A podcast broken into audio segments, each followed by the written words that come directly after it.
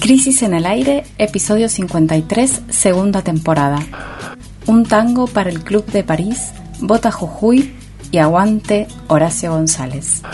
Jimena Tordini y Mario Santucho analizan los tres temas más importantes de la semana. Hoy comenzamos nuestro resumen de noticias con los dos grandes interrogantes que la economía argentina arrastra la deuda y el mercado laboral. Un acuerdo con el Club de París nos permite seguir procrastinando los pagos por seis meses más, mientras los nuevos índices del desempleo muestran la timidez de una recuperación que no despega. ¿Cuál es la difícil elección que deberá hacer el oficialismo y qué riesgos acechan ante cualquiera de las alternativas?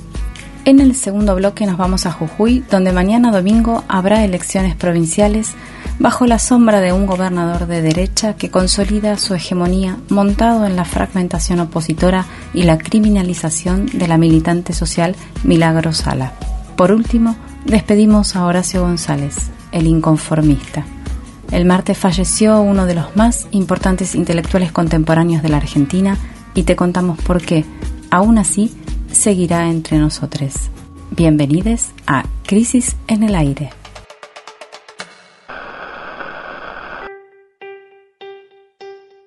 Hoy podemos anunciar otro paso adelante en este proceso, que es que hemos llegado a un entendimiento con el Club de París para obtener un puente de tiempo que nos permita no tener que enfrentar una situación de incumplimiento o default el día 31 de julio de este año.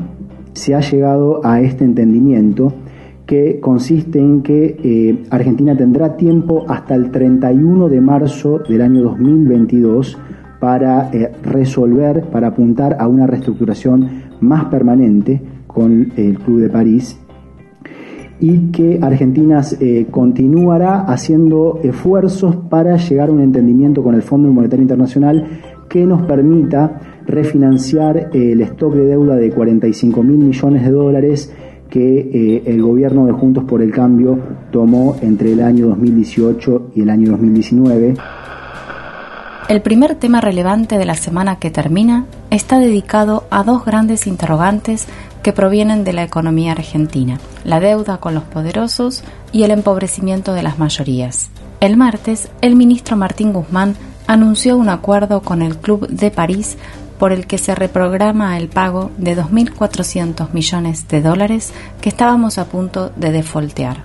El jueves, el Instituto Nacional de Estadísticas y Censos, el INDEC, publicó las nuevas cifras del mercado de trabajo en la Argentina, es decir, los datos del desempleo, la precarización y la exclusión.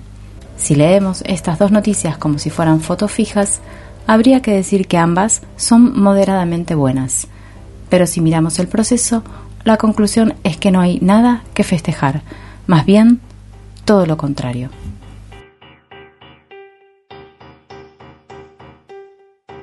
Vamos primero con el Club de París. El Club de París es un grupo de países desarrollados, la mayoría de ellos europeos, a los que la Argentina, nosotros, debía pagarle 2.400 millones de dólares antes del 31 de julio.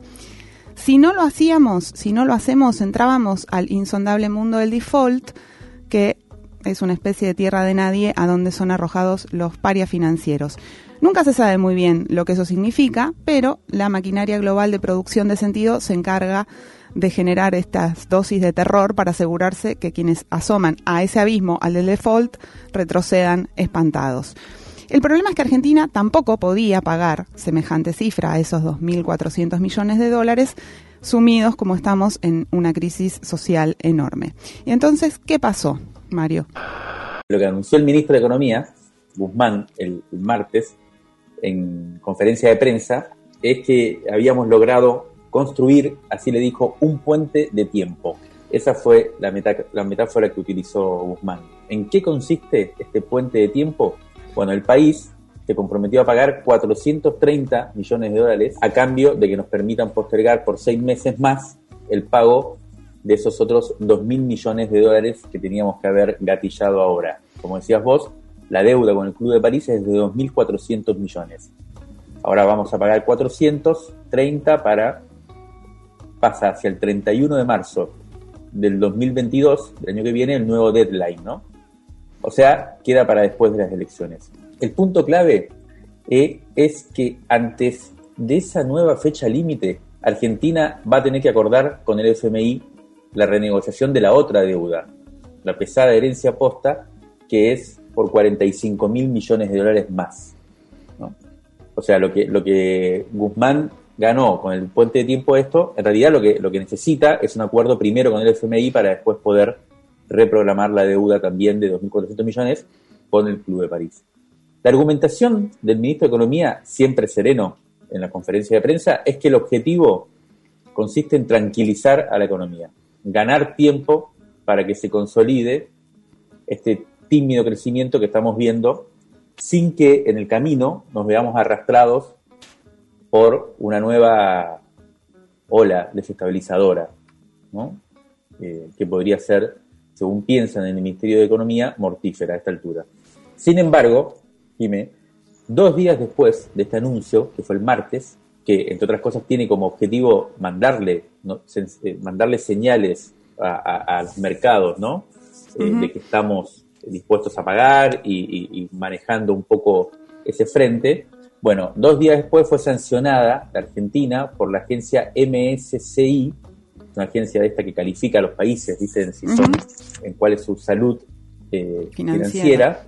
Bueno, nos bajó, nos bajó la calificación, perdimos la categoría de, entre comillas, mercado emergente, descendiendo en la calificación a una especie de cuarta división, mercado emergente la segunda división, bajamos directamente a la cuarta, lo cual provocó ayer viernes una caída de las acciones en la bolsa de Buenos Aires, provocó un aumento nuevo del riesgo país y también subió el dólar blue, que se puso ya en 174 pesos, creo. Bueno, al parecer, los famosos mercados de capitales no se fijan mucho, no le prestan demasiada atención a las señales de buena onda que les enviamos desde acá como país. No alcanza con la buena onda. No. Bueno, le pedimos al, economista Claudio Lozano, que es director del Banco Nación e integrante del Frente de Todos, o sea, es parte del oficialismo, su opinión sobre este acuerdo con, el Club de París anunciado en la semana y nos envió una valoración bastante crítica. Vamos a escucharlo. Lo que nunca se dice cuando se habla del Club de París y de la deuda que Argentina mantiene con ese club de países es que prácticamente la mitad del endeudamiento con el Club de París es deuda tomada en la época de la dictadura militar, consecuentemente y de manera expresa eh, es asimilable a la tesis jurídica de la deuda odiosa, de una deuda tomada a espaldas del pueblo argentino y sin el funcionamiento de las instituciones democráticas y por lo tanto una tesis además que ya se ha aplicado en distintos lugares a nivel eh, mundial para condonar este tipo de endeudamiento. Lejos de ello, Argentina ha llevado adelante negociaciones oprobiosas, este, pagando tasas usurarias, eh, y en este sentido eh, seguimos sin esgrimir este argumento para plantear un debate diferente en la relación con este organismo. Eh, en relación a lo que acaba de hacer el Gobierno Nacional, se busca con esto armonía en el frente cambiario, tranquilidad, la idea de que eh, las expectativas de estos agentes serán positivas. La realidad sigue mostrando que Argentina tiene que discutir una estrategia distinta, que tenemos que pensar cuál es el tipo de mecanismos regulatorios y de intervención de carácter público estatal y cuál es la coalición social que debemos articular para establecer mecanismos de control que nos que tengan que ver con mayor autonomía de decisión, porque en el mismo momento en donde para contentar esas expectativas ponemos 400 millones de dólares, en ese mismo momento la presión en el mercado cambiario, ampliando la brecha, el valor del dólar blue y demás, toma mayor fuerza. Eh, y en ese mismo momento la calificación internacional sobre la Argentina este, nos coloca eh, bajo el rótulo de mercados independientes, provocando una caída brutal de bonos y demás. La verdad, eh, queda claro que el tema no pasa por la armonía, pasa por discutir en serio.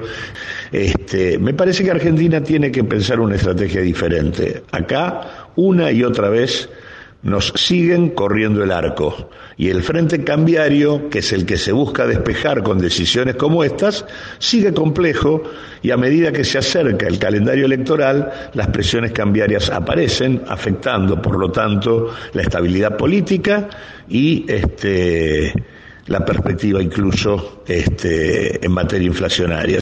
Estábamos escuchando a Claudio Lozano, que es economista y actualmente es director del Banco Nación. Y una de las cosas que, le estaba planteando es, bueno, esta propuesta de un cambio en la estrategia, ¿no? Y esa propuesta apunta, entre otras cosas, a priorizar realmente y también con urgencia a la revitalización de las fuerzas productivas de la Argentina, o sea, en especial a la mejora de las capacidades de consumo del pueblo. El jueves, como decía antes, el INDEC publicó los índices del comportamiento del mercado de trabajo durante el primer trimestre de este año, o sea, enero, febrero, marzo de 2021. Esos datos son muy esperados en general porque hablan del desempleo y hablan también del nivel de ocupación de la sociedad vamos a resumir brevemente tres cuestiones que nos parecieron para eh, remarcar de ese informe y que extrajimos también de un análisis que realizaron eh, les amigues del Instituto de Pensamiento y Políticas Públicas. Tres cuestiones. En primer lugar, se registra un incremento en la tasa de empleo respecto al cuarto trimestre del año pasado, de 2020, Ah, y esto pasó del 40,1% de empleo al 41,6% de empleo, lo que implica la generación de 691.000 ocupaciones que se agregaron desde fin del año pasado a principios de este. Sin embargo, el empleo se mantiene 0,6 puntos porcentuales por debajo del primer trimestre de 2020. O sea, en el primer trimestre de 2020 estábamos en 42,2% de empleo y ahora estamos en 41,6% de empleo, lo cual se traduce en una pérdida de 68.000 ocupaciones en el año, a pesar de que, de que el PBI creció un 2,5 interanual. O sea, si la, si la foto, si la secuencia de fotos es un poquito más larga, todavía la cosa no empató al primer trimestre de 2020. Hay una, una precisión, Jimmy, porque el informe parece que está mal, eh, el que mandaron. hay un pequeño error donde dice que respecto al cuarto trimestre de 2020, ¿no? esa pequeña mejoría que mencionabas en la tasa de empleo supone la creación de 69.000 empleos nuevos en realidad. El ah, informe decía 691.000, que es demasiado. Sí. Y porque me parece que eh, eh, es hay que compararlo con lo que se perdió, lo poquito que se perdió igual, pero con respecto al primer trimestre del 2020, ¿no? O sea, si lo ves como decías, respecto del año pasado, se perdieron más o menos 68.000 ocupaciones. Si lo ves respecto del último trimestre del 2020, bueno, se, se ganaron más o menos la misma cantidad. Está ahí un poco estancado el tema, ¿no?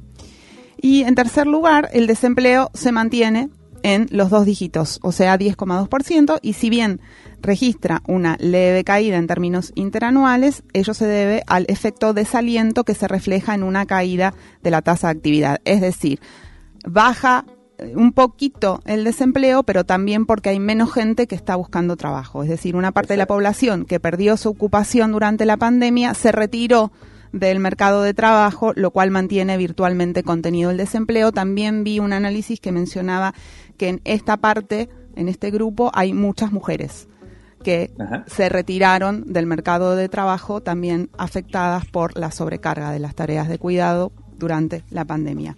Le pedimos a Julia Estrada, que también es directora del Banco Nación, como Lozano, y además forma parte del Centro de Economía Política Argentina, que también produce informes que muchas veces utilizamos en este programa, que nos comparta su análisis de los números publicados por el INDEC. Nos mandó un audio que vamos a escuchar ahora. El dato más relevante, como siempre, ante cada publicación, es la tasa de desocupación agregada de los 31 aglomerados urbanos que mide la encuesta. Es decir, es desocupación solamente en estas grandes ciudades. Y llegamos al dato de 10,2% de tasa de desocupación. Un dato para analizar porque efectivamente es una cifra elevada, seguimos en dos dígitos podemos decir que esos dos dígitos que dejó Macri eh, y que básicamente significó casi duplicar la tasa de desocupación respecto de lo que había en, en el último gobierno del kirchnerismo. Bueno, se consolida esos dos dígitos, pero en un contexto de pandemia. Pero la segunda cuestión es que ese 10,2% es más bajo que el 10,4% que había en el primer trimestre del 2020, que había sido, por cierto, un primer trimestre sin pandemia prácticamente, es decir, con dos meses y medio sin pandemia y solamente los últimos 15 días del mes de marzo afectados por restricciones.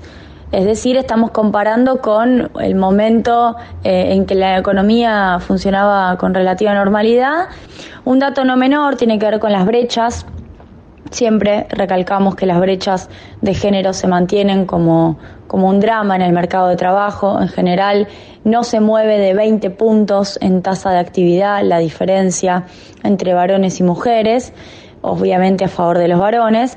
Y cuando vamos a la tasa de desocupación, por ejemplo, en mujeres muy jóvenes, hasta 30 años, es del 24,9% prácticamente 25% la tasa de ocupación de mujeres jóvenes y en varones es del 17%. Estos dos son los guarismos más elevados y los que efectivamente eh, preocupan y mucho. Eh, último dato, cuando uno mira la región y mira la región afectada por la pandemia, se encuentra que este 10,2% de tasa de desocupación en Argentina eh, bueno, es más bajo que el caso de Brasil, que tiene 14,7, Perú 15,1, Colombia 15% e incluso Chile 10,4%.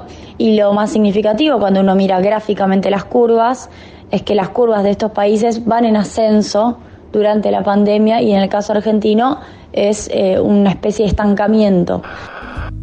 Bueno, eh, ahí nos analizaba también, ¿no? Julia Estrada los números, eh, la verdad que vio, vio diferentes ángulos, ¿no? Para, para ver cómo analizarlo, un poco lo que decías vos, Jimé, antes de las comparaciones con los años, con lo que, de dónde venimos, muestra una pequeña mejoría, pero no demasiado alentadora, y eh, también hizo una comparación con los demás países, en donde también podríamos ver que hay eh, quizás algunos, algunos signos de, recuperación acá en Argentina comparado con, con la región lo cual también no deja de ser una buena noticia, pero como, como solemos hacer y me parece que, enfatizamos siempre, nos quedamos con los datos más preocupantes, ¿no? lo que nos obligan a, pensar un poco eh, y que tiene que ver con esto que marcaste eh, antes, antes de escuchar la Julia Jime, que es el, la, brecha de género, ¿no? Bastante impresionante lo que comentaba, y eso se vio en los números, ¿no? La recuperación es básicamente entre los varones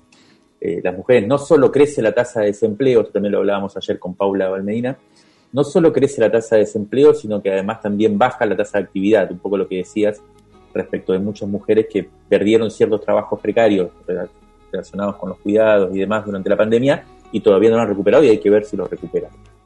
Y el otro dato que, que mencionaba Julia también, que es bastante preocupante, acá no estamos viendo nada respecto de la precarización, ¿no? pero sí es el tema también del problema de, les jóvenes, ¿no? Tanto eh, mujeres como, como varones para insertarse en el mercado laboral. Como que no pueden arrancar directamente. Exactamente, y esto tiene mucho que ver, después por ahí lo podemos analizar más adelante en el programa, con, con, la situación de los, de los, jóvenes en general, ¿no? Y su relación hoy con, la política, con, el horizonte y demás. Bueno.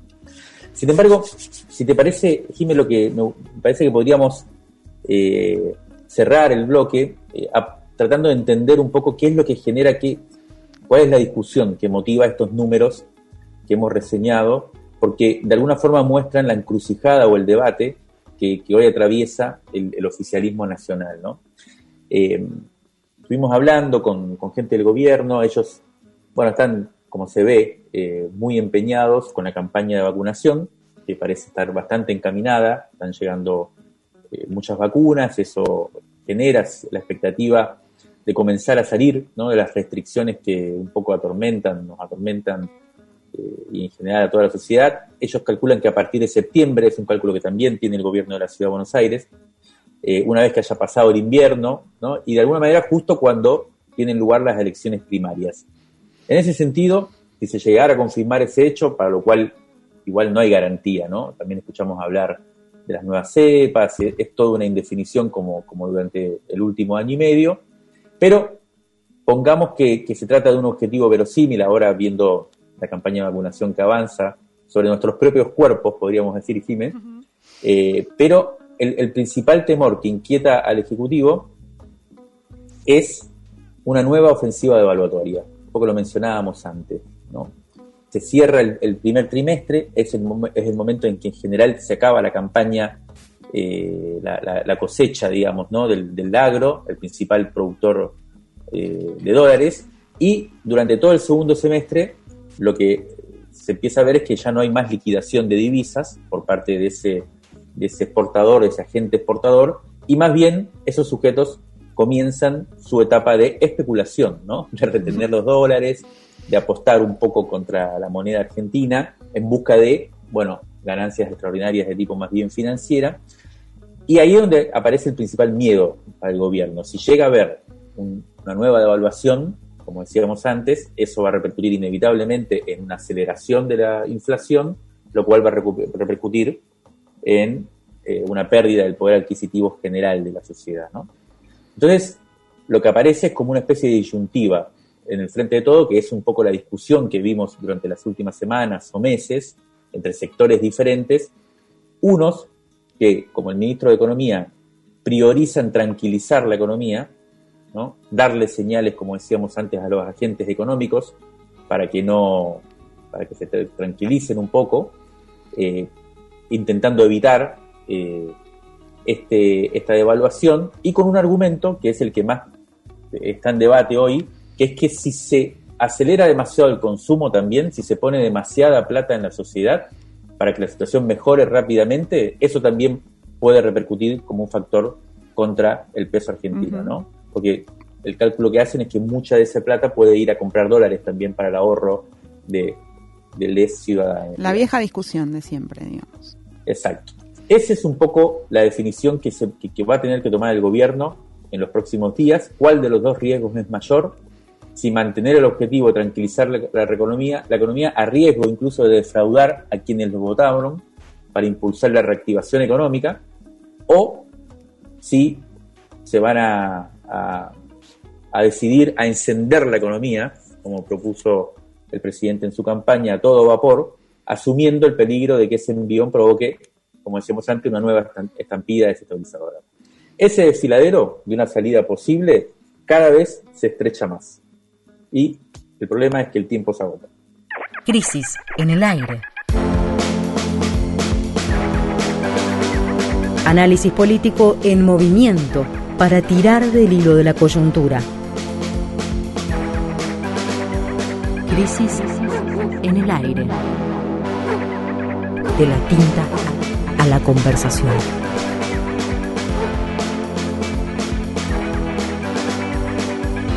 El podcast, está al aire. Nuestro próximo destino es la provincia de Jujuy donde mañana, domingo 27 de junio, se abrirán 450 escuelas para que los ciudadanos puedan votar y así elegir a un número importante de legisladores y legisladoras en diferentes niveles. Las de Jujuy son las segundas elecciones provinciales de la era de la pandemia luego de las que tuvieron lugar en Misiones el pasado 6 de junio.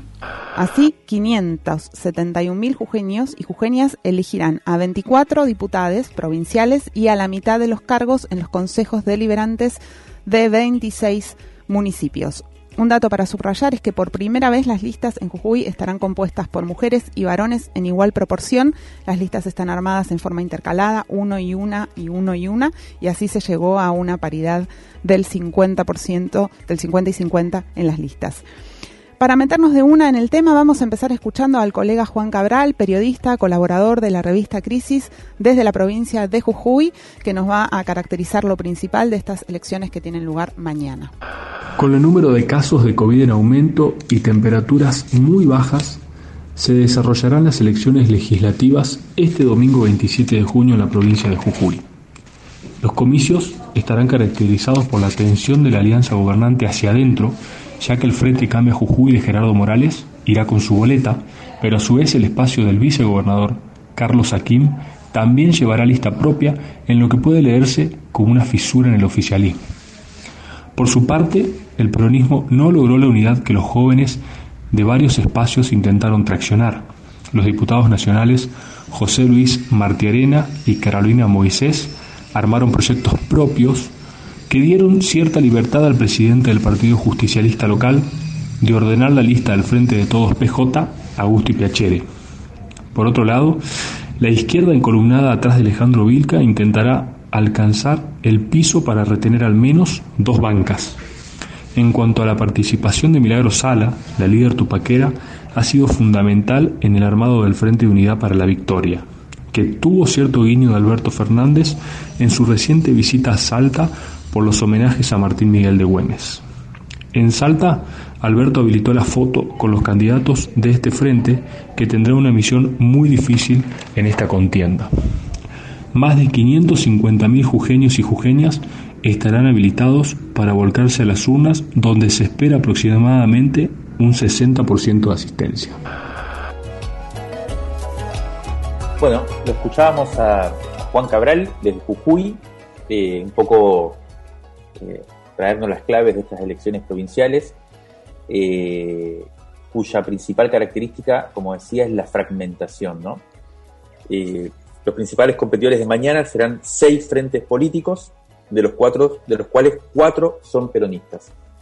Vamos a, precisar un poco el mapa, a, reflejarlo, a repartirlo, un poco lo que ya nos comentaba Juan Cabral, eh, para recorrer cada una de las propuestas. ¿no?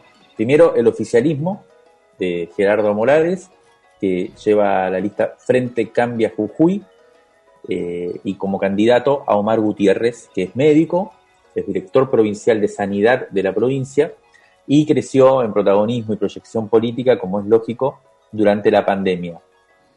Eh, el Frente de Izquierda sería como la otra opción claramente definida, que en 2017 hizo una elección muy importante, en ese momento obtuvo cuatro bancas en la legislatura provincial y lleva como candidatos a Alejandro Vilca y Natalia Morales, eh, que buscan ambos renovar sus cargos, porque fueron electos, como decíamos, en, elecciones pasadas, eh, y que como decía nuestro colaborador Juan Cabral, la tienen un poco difícil para, para empardar aquellos resultados y se espera que por lo menos eh, mantengan estos dos legisladores provinciales en esta contienda, ¿no?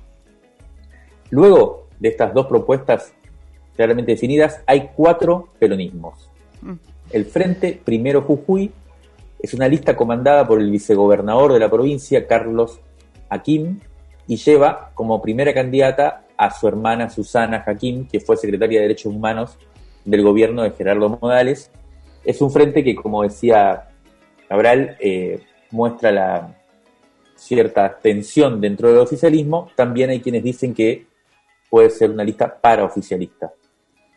El Partido Justicialista, jujeño, con el nombre Frente de Todos PJ, eh, es el espacio más tradicional del peronismo en la provincia y está liderado por Rubén Armando Rivarola, que es a su vez el dueño de El Tribuno de Jujuy, uno de los principales medios de comunicación locales, Locales y, del norte del país, ¿no? Porque también existe el Tribuno Salta, es como una empresa mediática ah. muy importante.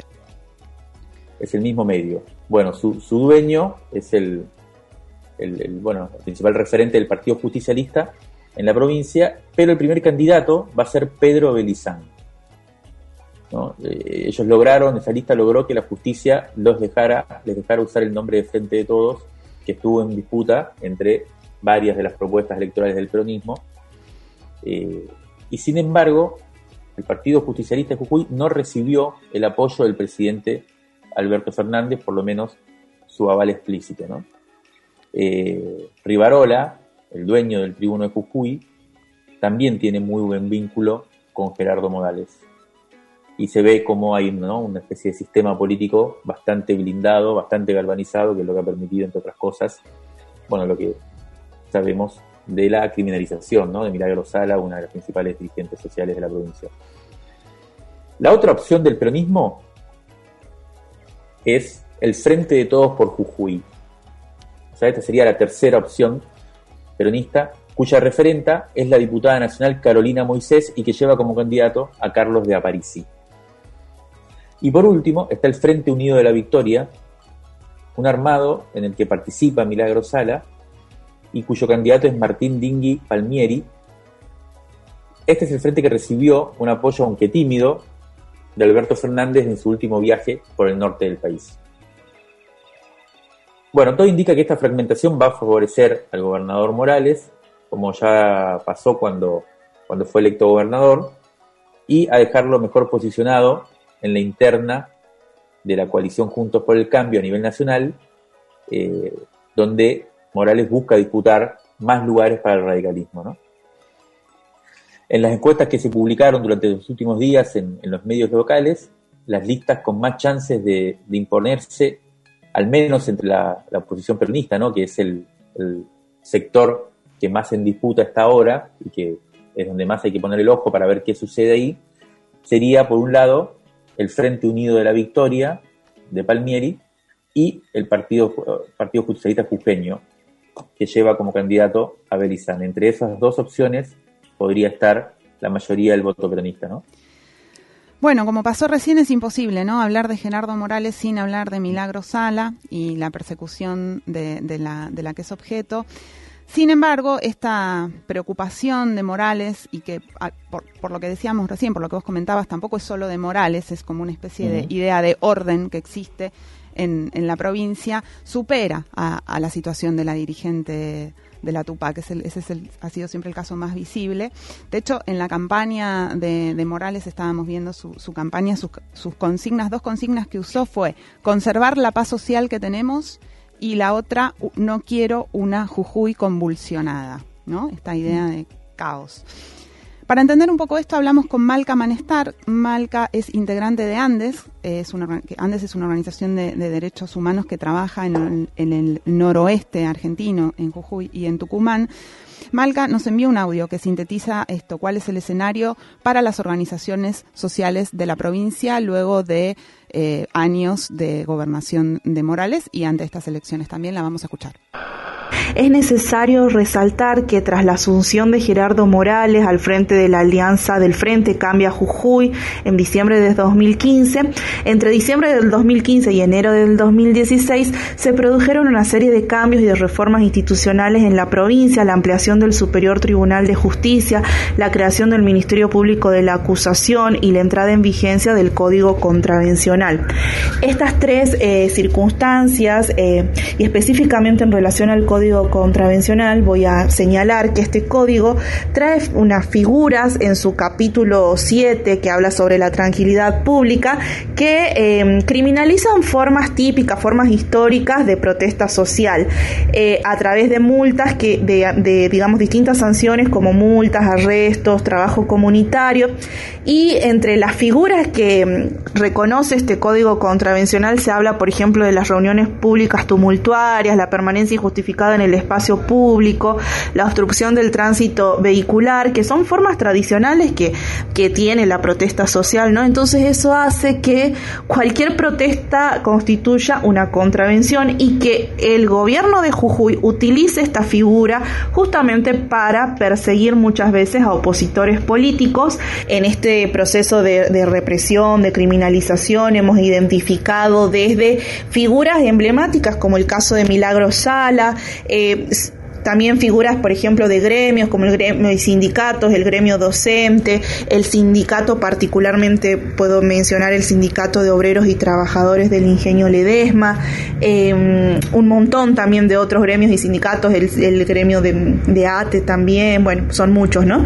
Em, y, por ejemplo, también en relación a comunidades indígenas, en relación a organizaciones sociales. Entonces, este proceso que empezó y lo podemos identificar claramente en enero del 2016 continúa hasta la fecha, ¿no? Y un poco podemos decir que se ha agravado por la pandemia porque la pandemia también ha generado un agravamiento generalizado, ¿no? De las situaciones de precariedad social y las condiciones, por ejemplo, quiero señalar un, ejemplo que fue muy evidente el año pasado, en diciembre del, del, del 2020, eh, la UTEP estaba realizando una jornada generalizada de lucha en la provincia de Jujuy eh, en contra del hambre donde lo que exigían era mayores eh, raciones de, de, alimentos para los comedores infantiles que están a su cargo y a raíz de esto, de esta movida, de esta, digamos, de esta protesta en particular, fueron eh, sancionados con este código contravencional un montón de, de personas, ¿no? De personas y de organizaciones. Me parece que queda clara un poco las coordenadas de, de la elección que va a tener lugar mañana en Jujuy, una elección importante. Eh, ahí Malca Manestar comentaba el, el, ambiente que significa ¿no? esta hegemonía provincial de un gobernador como Gerardo Morales, del radicalismo, eh, que, que, de alguna manera podemos identificar con la derecha argentina. ¿no? Y esta es una de, de, las coordenadas que se van a jugar mañana si la derecha logra consolidar espacios como institucionales, eh, a través del voto, como, como la gobernación de, de, la provincia de Jujuy. Otra variable que vamos a tener que, presenciar también tiene que ver con la performance de los oficialismos, ¿no? Eh, luego de la gestión de la pandemia, que es otro de los elementos que en cada elección que tiene lugar este año se, también se, se, percibe.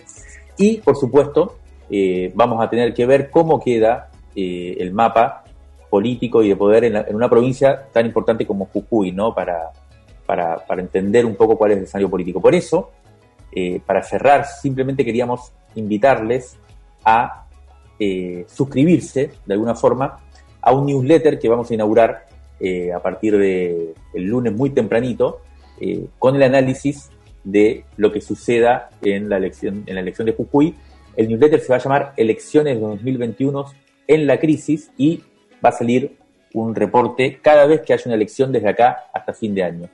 Nos Así buscan en las redes no sociales para suscribirse, debe estar ahí por ahí en algún link o algo así, ¿no? Así es. Así que, eh, bueno, nada, vamos a ver, mañana vamos a estar atentos a cómo es la elección y el lunes sabremos los resultados, así que eso, estar atentos y analizar lo que suceda. Ew. Ya salió el nuevo número de Revista Crisis. ¿Te leo la primera línea? El sistema político argentino está llegando a niveles de porteñización insoportables. Corta la bocha. ¿Qué trae este número? Un perfil imperdible de Malena Galmarini, la dama de fierro, informes sobre el litio, la hidrovía y el desarrollismo reloaded, entrevista a fondo con Jorge Fontevecchia sobre los dinosaurios del periodismo que van a desaparecer. Y Mariano Ginas sigue con su historia del cine argentino. Todo esto y mucho más en Crisis, una revista que te queda. Pedila ahora mismo en revistacrisis.com.ar y te la mandamos sin costo de envío. Rescate emotivo, un diamante impreso en una crisis, 1973-2021. Crisis 67. En el verano de 1989, un año que sería caótico para la Argentina, Jorge Conti transcribe para la revista una conversación rítmica de curso incesante que había mantenido con Juan Laurentino Ortiz el 9 de febrero de 1972. ¿Qué es un poeta para vos, Juan? Así comienza. Si nos remontamos a las primeras expresiones, cuando la poesía era asumida por el cantor, el intérprete de la comunidad, entonces tenía que ver con cierta sabiduría o intuición natural de los pueblos. No existía la división entre el trabajo manual y el trabajo intelectual. El individuo que transportaba troncos desde el río participaba de un esfuerzo común y el poeta no resultaba, digámoslo así, de una elección, de un privilegio, sino que lo era naturalmente, cualquiera, en cierto modo lo era. Siempre que demostrara aptitud para coordinar las experiencias de la tribu, que no era desde luego solo un ámbito social, sino que había una relación con la naturaleza, y aunque parezca enfático, con el cosmos. Yo siento que el ideal es ese, pero estamos muy lejos de esas comunidades. Tenemos que buscar a través de todos los intersticios de la realidad esos momentos en los que comunicamos con algo que para esos pueblos era tan fácil como respirar. En cierto modo, al no poder tener una relación directa con ciertas cosas inaprensibles, en nuestra cultura la poesía es un modo de mediación y también una forma de compensación.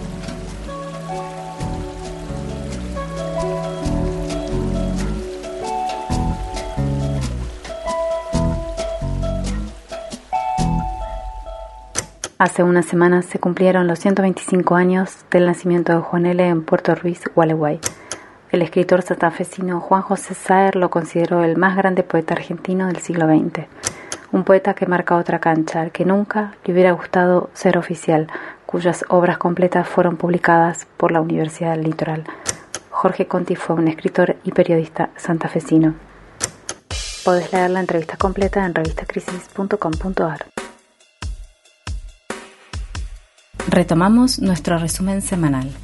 El martes falleció Horacio González, exdirector de la Biblioteca Nacional y uno de los pensadores más originales del país. Tenía 77 años y lidió contra el COVID durante varios días, al punto de que parecía recuperarse, pero un virus intrahospitalario se lo impidió. En este tercer bloque de nuestro programa de hoy vamos a intentar una despedida, a sabiendas de que es imposible abarcar una figura como la de Horacio, escritor, sociólogo, docente, editor y militante. Ensayista total tal vez es la definición que mejor lo pinta.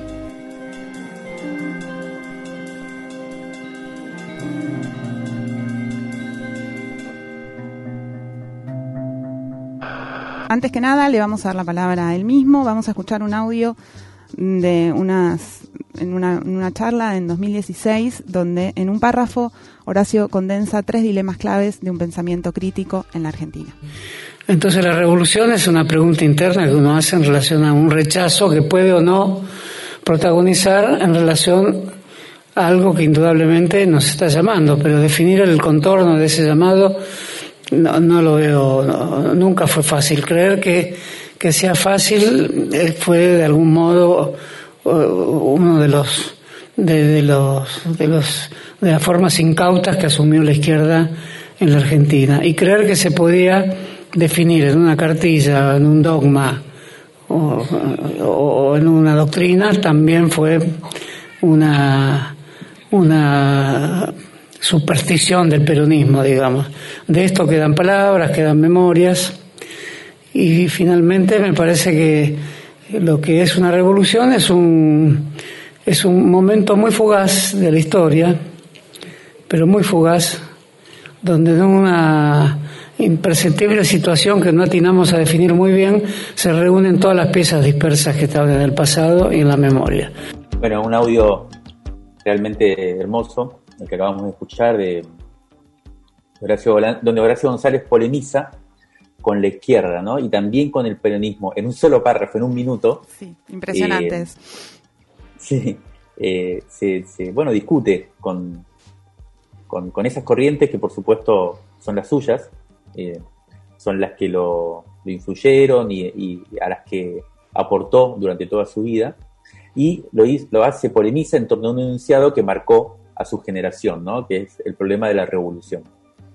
Ahí Horacio define eh, para él, en ese momento al menos, un momento ya bastante avanzado de su obra y de su recorrido, que, ¿qué podemos seguir pensando hoy como revolución? ¿no?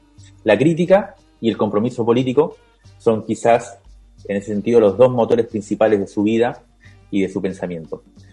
Si te parece, Jim, hagamos un rapidísimo repaso por su biografía, solo para, para mostrar cuáles, quizás tres, cuatro hitos de, de sus diferentes épocas, ¿no?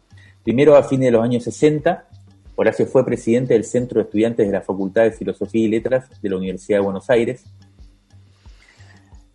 desde donde desde allí organizó uno de los espacios de pensamientos más prolíficos y recordados de la década del 70, que fueron las cátedras nacionales.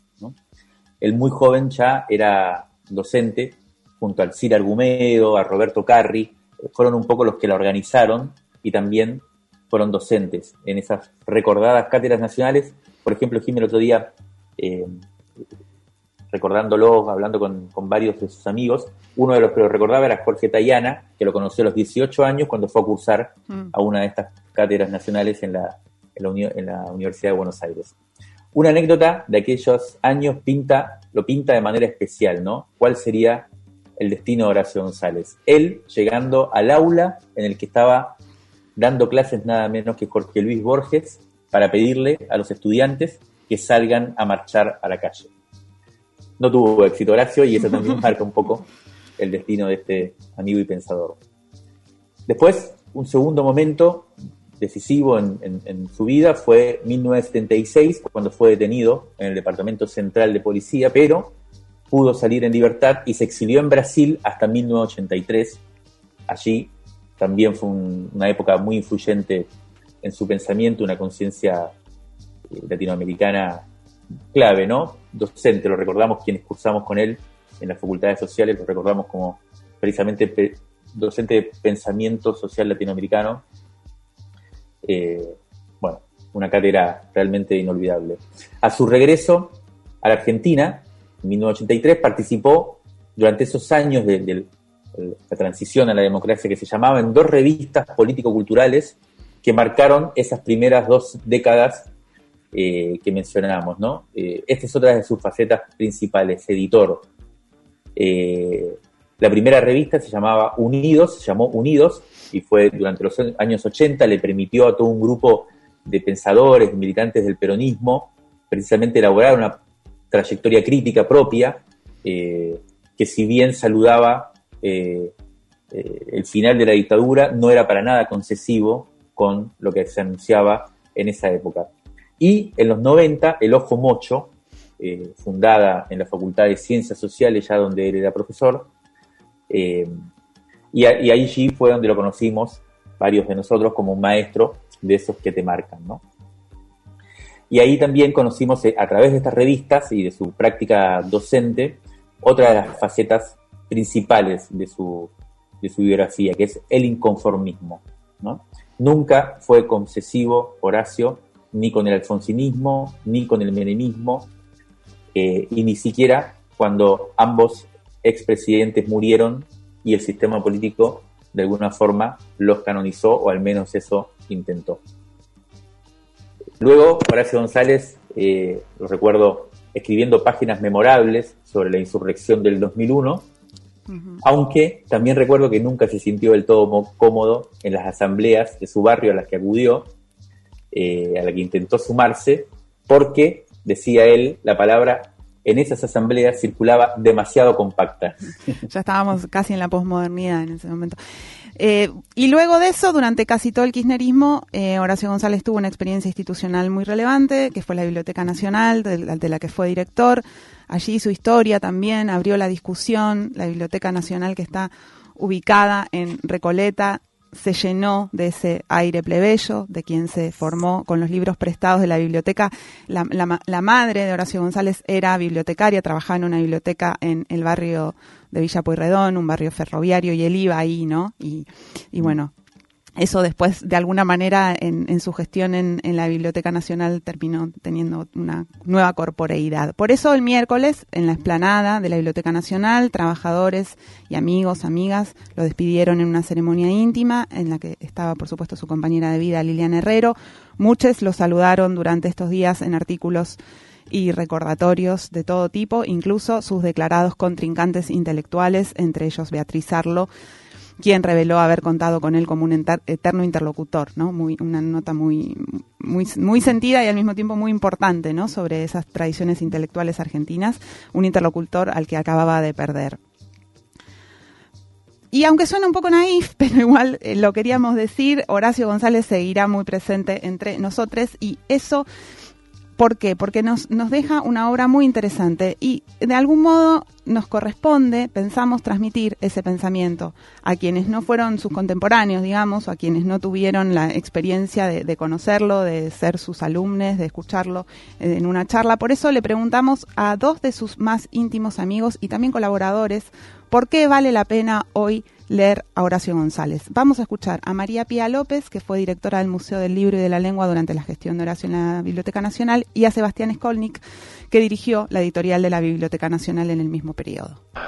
¿Por qué leer a Horacio González? Hay millones de motivos. La belleza, la osadía, la precisión, la capacidad de pensar siempre de un modo original, pero también eh, querría detenerme en un punto nada más, y es la capacidad que tiene Horacio de desplazarse de los lugares comunes y de llevar adelante todas las, las operaciones críticas, de denuncia, de análisis, sin caer en ningún atajo de esos que parece que fueran conceptos amasados y con los cuales liquidamos todos los problemas. Tratando de pensar cuáles son las cosas más, las trampas en las que todos los pensamientos se detienen y, y pueden terminar teniendo un efecto contradictorio a aquel que se propusieron. A mí me parece que leer a Horacio es leer fundamentalmente a alguien que es capaz de pensar como muy, muy apegado a, a, la materialidad de las cosas que ocurren y por lo tanto de ir señalando los nudos, los problemas y eso para todas las personas que nos sentimos eh, militantes, activistas o que hacemos esfuerzos por eh, ser parte de la construcción de un mundo más justo, eh, nos es imprescindible. Leer Horacio González es encontrarse con una experiencia única. Por lo menos eso es lo que a mí me pasó en la universidad en los 90. Cuando primero lo escuché en sus clases y en sus conferencias y en sus charlas públicas y en, sus, en las asambleas que hacíamos en la calle y demás. Y después cuando lo leí en sus textos múltiples y también en su fenomenal Restos Pampeanos, que es una composición original sobre la historia de las ideas del país, con sus este, durezas, sus mistificaciones y sus eh, conceptos vivos, que, que es realmente notable. Es una experiencia ardua leerlo Horacio, pero es una encontrarte con una forma tan creativa y fresca de la lengua que no que no se deja restringir a ninguno de los cánones con los que se habla, ¿no? ni la academia, ni la forma en la cual las jergas herméticas y técnicas imponen su, su predominio sobre el mundo y ni siquiera los dictámenes de la época que imponen un cierto guion de cómo se debe hablar, ¿no? Eh, siento que cuando se lee Horacio, se, la lengua está en estado de suspenso y ebullición al mismo tiempo. Suspenso porque detiene los sentidos dados y ebullición porque juega con las palabras hasta su propio límite para, para hacerlas entrar en nuevas relaciones posibles con las cosas. Se trata de una nueva forma de, de pensar la lengua. Bueno, Jimé, podríamos hablar horas sobre este intelectual clave de nuestra historia reciente, de nuestra, nuestra contemporaneidad y también contar varias de las anécdotas que nos deja quien de alguna forma lo conocimos y trabajamos con él, pero lo vamos a despedir, tampoco es cuestión de emocionarse, con unas pocas palabras que elegimos para saludarlo, ni bien nos enteramos de, de su partida. Horacio González es uno de nuestros pensadores esenciales. Nos deja el desafío de hacer honor a una vida que no se rindió ni ante el poder ni ante la gloria y una enseñanza fundamental, nunca ser concesivos con nuestra época.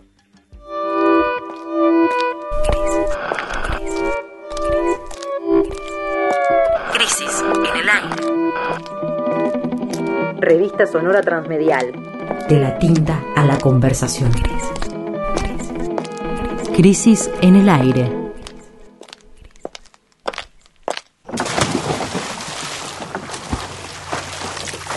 Esto fue Crisis en el Aire. Hasta la semana que viene.